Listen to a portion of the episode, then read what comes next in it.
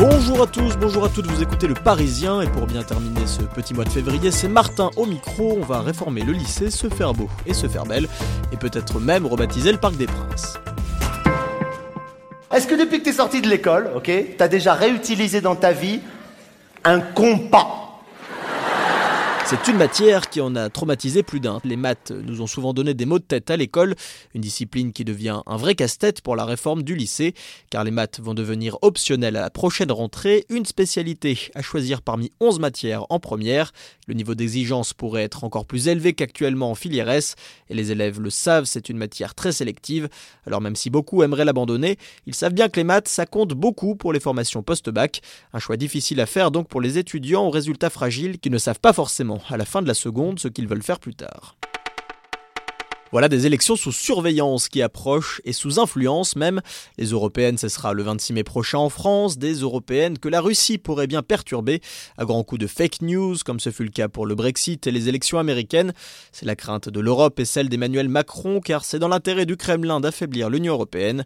Des cellules anti-fake news ont d'ailleurs bien vu le jour, que ce soit chez le parti La République en marche ou même à Bruxelles, mais rien de comparable aux moyens russes où hackers et internautes spécialistes de la désinformation s'en donnent à cœur joie plus de 800 sont installés dans un hangar à Saint-Pétersbourg, tandis que la chaîne Russia Today a ouvert une antenne francophone en 2017 qui cartonne depuis le mouvement des Gilets jaunes. Et puis voilà une initiative un petit peu plus positive, celle du Secours populaire qui permet à 350 femmes de 6 communes le temps d'une journée de prendre soin d'elles. Une sorte de beauté tour qui s'arrête d'abord à Saint-Denis. Attardons-nous par exemple sur le cas d'Annie, 38 ans d'origine gabonaise. La jeune maman de 4 enfants se retrouve toute maquillée et se sent ravissante. On ne s'intéresse pas aux femmes des quartiers et je suis contente qu'on s'occupe de moi, nous dit-elle.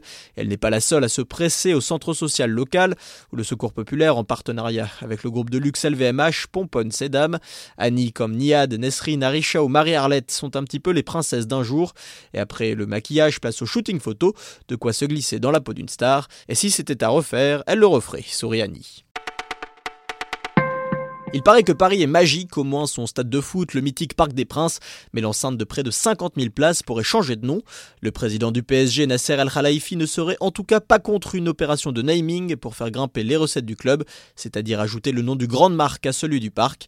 Mais la ville de Paris aura un droit de regard sur le choix du partenaire, tandis que les supporters ne sont pas vraiment fans de l'initiative. Bref, le Coca-Cola Parc des Princes, ce n'est pas pour tout de suite. Voilà, vous écoutiez Le Parisien, c'est tout pour aujourd'hui, mais ne vous en faites pas, on se retrouve dès demain.